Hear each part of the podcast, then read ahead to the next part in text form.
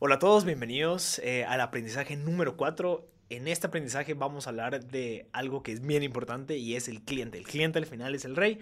Hay que enfocarnos en ellos lo más temprano posible y lo más seguido posible.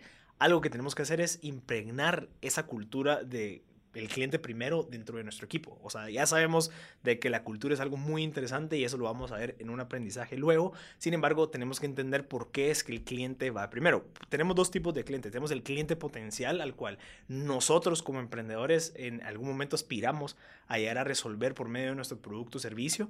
Y en ese caso, pues es bien interesante ya que es bien distinto al cliente actual, que es un cliente que ya me está pagando por un servicio que yo le estoy ofreciendo. Así que el cliente potencial yo lo veo como una oportunidad y es, ok, ¿cómo podemos hacer para acercarnos a aquellas personas que nos pueden dar información de cómo ellos están resolviendo actualmente una necesidad o un problema al cual yo con mi idea pues aspiro a poder resolver. Entonces esas personas son las cuales nos tenemos que acercar sin querer desvender a nosotros una idea que tenemos, sino que es escuchar y hacer preguntas abiertas. Actualmente, ¿cómo están resolviendo el problema? ¿Qué es lo que están haciendo? ¿Cuáles son, sus, dolores?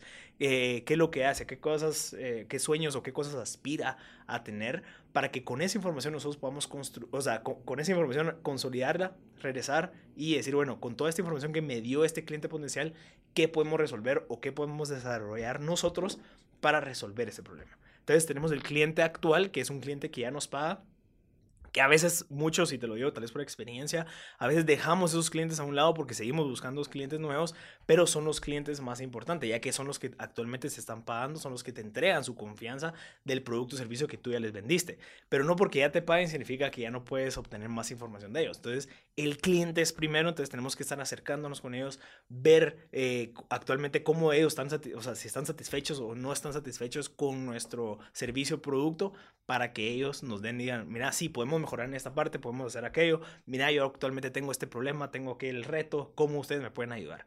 Pero antes ya con el, el dedo, digamos, en la yugular, podemos aprender de realmente alguien que está viviendo esos problemas que nosotros en algún momento quisimos resolver y que estamos resolviendo, sin embargo, ese problema siempre va evolucionando y por eso tenemos que estar cerca del cliente para que podamos seguir aprendiendo de ellos y ver actualmente qué es lo que ellos necesitan para que nosotros podamos seguir mejorando nuestro producto o servicio. En el cliente potencial, pues bueno, ¿cómo podemos hacer para entrar al mercado entendiendo las necesidades del cliente? Así que si en dado caso nosotros tenemos que nuestro cliente primero, antes que nosotros, antes de que, antes de nuestro bienestar, el cliente tenemos que saber que está contento o cómo podemos hacer para entender al cliente al 100% antes de lanzar algo. Así que este es un cuarto aprendizaje, es algo que estoy seguro que muchos hemos escuchado, pero sin embargo, de la experiencia de un CEO y la experiencia de muchos CEOs, eso es algo que a veces se nos olvida y por eso tenemos que recordarlo y meterlo en los valores de nuestra cultura del equipo. Siempre el cliente va primero. Es lo más interesante cuando tú, el, el CEO, dices, no, vamos a hacer aquello, pero que un colaborador de tu empresa te diga, no, recuérdate que el cliente va primero. Tenemos que resolver eso antes de, de, querer resolver algo más. Y ahí es cuando te dicen, ok, listo, eso es algo bueno porque tu cultura está buena. Así que ese es el aprendizaje número cuatro. Si quieres leer y profundizar más de estos temas, te invito a que visites mb.gt, en donde vas a, aprender, vas a aprender de, de, estos 40 aprendizajes y también vas a parte de mucho contenido de 400 entrevistas que hemos realizado con emprendedores, empresarios y CEO. Yo soy Marcel Valoscut y nos vemos en la próxima.